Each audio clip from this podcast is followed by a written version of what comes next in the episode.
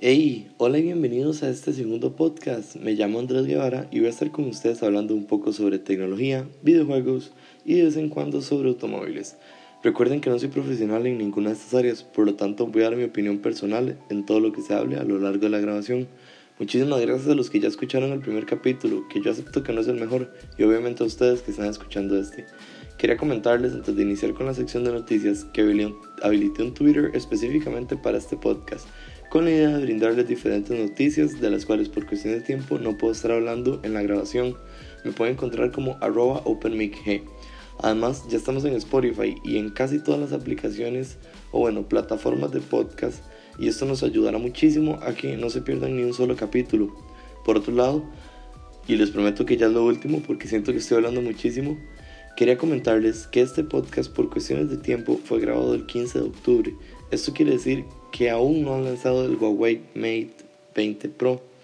Y les estoy seguro que quisiera hablar muchísimo con ustedes y comentarles de este dispositivo, pero tengo una semana sumamente ocupada y no quería quedarles mal, por lo tanto decidí grabarlo antes de tiempo. Pero bueno, ya estoy hablando muchísimo, vamos a comenzar. La primera noticia de la cual voy a hablar hoy es sobre un nuevo dispositivo, y no, no hablo del Samsung A9 con cuatro cámaras, Sé que seguramente ya están enterados, pero Razer, que para mí es la mejor marca especializada en gadgets para videojuegos, lanzó su segundo celular. Se trata del Razer Phone 2, un teléfono que para mí no es el más lindo del mercado y es algo que se lo tengo que criticar, así como lo hice con el Pixel 3 y el 3XL de Google, pero tiene muchísimas especificaciones que me llamaron la atención. Este nuevo y gran dispositivo viene con un microprocesador Qualcomm Snapdragon 845, que para mí es el más rápido del mercado hasta el momento. 8 GB RAM, memoria 64 GB que se puede aumentar hasta 2 teras con una micro SD, cámara frontal de 8 megapíxeles y una cámara doble en la parte trasera de 12 megapíxeles cada una, con estabilización óptica además. Resistencia al agua certificada IP67, carga inalámbrica, mm, para la cual también sacaron su propia base que a mí me gustó muchísimo. Además este teléfono se desbloquea con huella, tiene una pantalla de 5,7 pulgadas, altavoces dobles frontales, que según los reviews que vi son los mejores del mercado, es el teléfono con el mejor sonido, eh, una batería de 4000 mAh, algo impresionante pero necesario porque la función principal de este teléfono son los videojuegos. Aunque Razer lo presentó como un teléfono centrado en entretenimiento, sabemos que esa es la idea. Y bueno, este teléfono se puede adquirir en Estados Unidos por un precio de 799 dólares. Creo que por este precio el teléfono vale muchísimo la pena, sobre todo para estas personas que viajan mucho y gozan de los videojuegos en cualquier lugar. Aunque por supuesto, no es una alternativa al Nintendo Switch. La verdad tiene detalles que me encantaron y por si fuera poco, el logo Chroma de Razer que trae en la parte de atrás cambia de color dependiendo de las notificaciones, algo que los usuarios de Android ya están acostumbrados y a mí me encanta muchísimo. Vamos, me fascinaría ver un iPhone con una manzanita que cambie de color o aunque sea que se ilumine. Además, increíblemente estamos hablando de un teléfono que no tiene notch a pesar de su pantalla tan grande. Algo que le critiqué muchísimo al Pixel 3 XL y que la verdad no me agrada mucho de la gama X de los iPhone. Sí, estoy muy enfermo. Pero bueno, aquí estoy grabando el podcast. Por último, este teléfono continúa sin tener entradas para audífonos común y corriente, algo que debe molestar muchísimo a los gamers que utilizan un headset y que a mí me parece un poco incomprensible, ya que Razer tiene sus propios headsets con puerto jack. Además, déjenme decirles que ya tuve unos, si no me equivoco fueron los Kraken y creo que son sumamente geniales. En serio, los amé, me parecieron perfectos por el tiempo que me duraron, aunque me duraron muy poquito. Pero bueno, los que vieron la presentación de Razer entenderán un poco más, ya que también lanzaron unos audífonos para complementar este teléfono. Estos tienen una salida USB tipo C, la misma que se utiliza para cargar el dispositivo telefónico. Por lo visto, no solo Apple cree que los jack están obsoletos. ¿Ustedes qué creen? Déjenmelo en los comentarios. O bueno, en Twitter. Por otro lado, en el podcast anterior hablé sobre el iPad. Lo que casi no les comenté fue que desde que tengo el iPad Pro de 12.9 pulgadas he dejado de utilizar muchísimo mi Mac. Y es que no solo por el hecho de que el iPad es ultra ligero y que con ayuda de iCloud y unas cuantas aplicaciones tengo absolutamente todo lo que necesito, sino que también tengo la misma o tal vez hasta más potencia desde este iPad. Básicamente he estado 48 horas sin necesidad de encender la computadora. Y pues bueno, según una noticia que leí la semana anterior en Apple 5x1 y voy a aprovechar para recomendarles el canal y su página web, las ventas de la Mac caen hasta un 11% en el último trimestre. En lo personal creo que se debe a que ahorita una MacBook Pro tiene un precio base alrededor de 1.300 dólares y la economía mundial está en decadencia. Parece que estamos al borde de una crisis financiera, lo que no beneficia a Apple en absoluto. Además creo que hasta esta temporada que sacaron el Touch Bar en la MacBook Pro realmente están ofreciendo algo nuevo, aunque de muchísima calidad desde mi perspectiva, pero no está disponible en la MacBook Pro básica, sino que tienes que pagar un mínimo de 1.800 dólares para hacerte con este dispositivo. Además, en el podcast pasado comenté que creía que Apple había dejado en el olvido la MacBook, y creo fielmente que estos dispositivos son la salvación, el MacBook de base fue icónico en los años 2000 y creo que darle nuevamente una oportunidad es justo y necesario. Era súper linda cuando era únicamente plástico en blanco y negro y estoy seguro que con la tecnología que se ha desarrollado hasta el momento se le puede dar un cambio radical. Además, el Mac mini tiene mucho que ofrecer por un precio base de 499 dólares. Y creo fielmente en la capacidad de este dispositivo, sobre todo para esos consumidores como yo que compraron un iPad Pro y no tenemos la necesidad de estar con una MacBook por todo lado, mientras que sí queremos tener una computadora de escritorio de calidad y a un precio coherente. En fin, esperemos que de aquí a final de año Apple aclare nuestras dudas. Si pusieron atención en la introducción del podcast, me imagino que escucharon que también se habla de automóviles. Y como sé que sé, en el primer capítulo no lo hice, quise hablar un poco en este.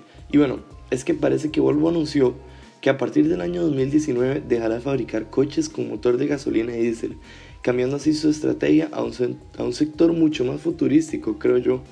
La marca utilizará motores híbridos y o eléctricos únicamente en sus carros.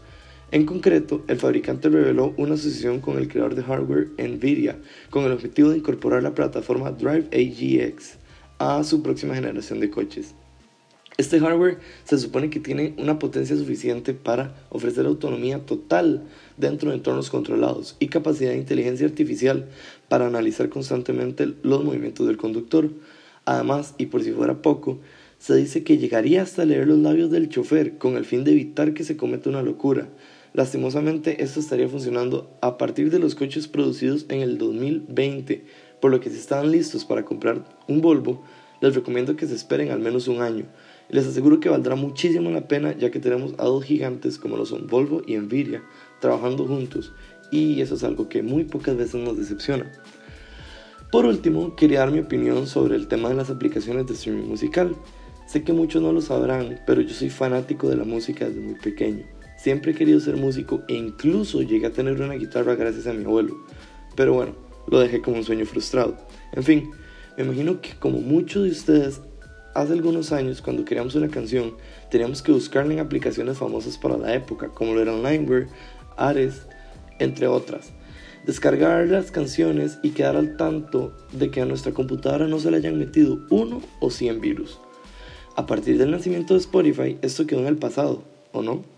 Según un estudio de la IFPI, que es la Federación Internacional de la Industria Fonográfica, aún el 38% de los consumidores de música continúan obteniendo música de descargas ilegales y el 52% de estos utilizan YouTube para escuchar música sin pagar. Una cifra que seguramente bajará, ya que creo que se les está yendo de las manos lo de la publicidad a los de YouTube. Pero bueno, eso lo voy a dejar para otro podcast. No me quiero desencarrilar en el asunto.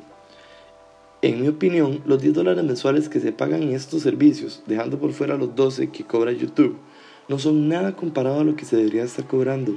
A ver, pónganse a pensar, 10 dólares en Costa Rica equivale a aproximadamente 6 mil colones. Bueno, ahora con el alza del dólar es mejor redondearlo. Esto quiere decir que con lo que compras dos almuerzos tienes para escuchar cualquier canción en cualquier momento, desde cualquiera de tus dispositivos y, por si fuera poco, con la seguridad de que no se te va a meter un troyano y te robará toda la información. Esta semana vi muchísimas páginas comprando Spotify y Apple Music y quise dar mi opinión en este podcast. Como ya deben saber, por una cuestión de comodidad yo utilizo Apple en la mayoría de mis dispositivos. Pues bueno, ese es mi entorno, exceptuando el televisor y el PlayStation que son Sony y bueno, también paso muchísimo tiempo en ellos. Y es que cuando salió Apple Music decidí darles una oportunidad. Yo estaba muy cómodo con Spotify, sin embargo me gusta mucho probar cosas nuevas y es que por tres meses gratis valía muchísimo la pena. La verdad es que no logré tener una conexión concreta con esta aplicación. Tenía todas mis listas de reproducción en Spotify y preferí dejar de utilizar. Además, creo que la música en sí tiene una percepción de conectar personas. Eso quiere decir que siempre es bueno saber qué están escuchando tus amigos, familiares y personas cercanas, con el fin de descubrir nueva música. Algo que Spotify lo tiene muy claro y Apple Music creo que no tanto. Los de Cupertino se centraron en el profesionalismo musical que siempre los ha determinado y crearon Beats One.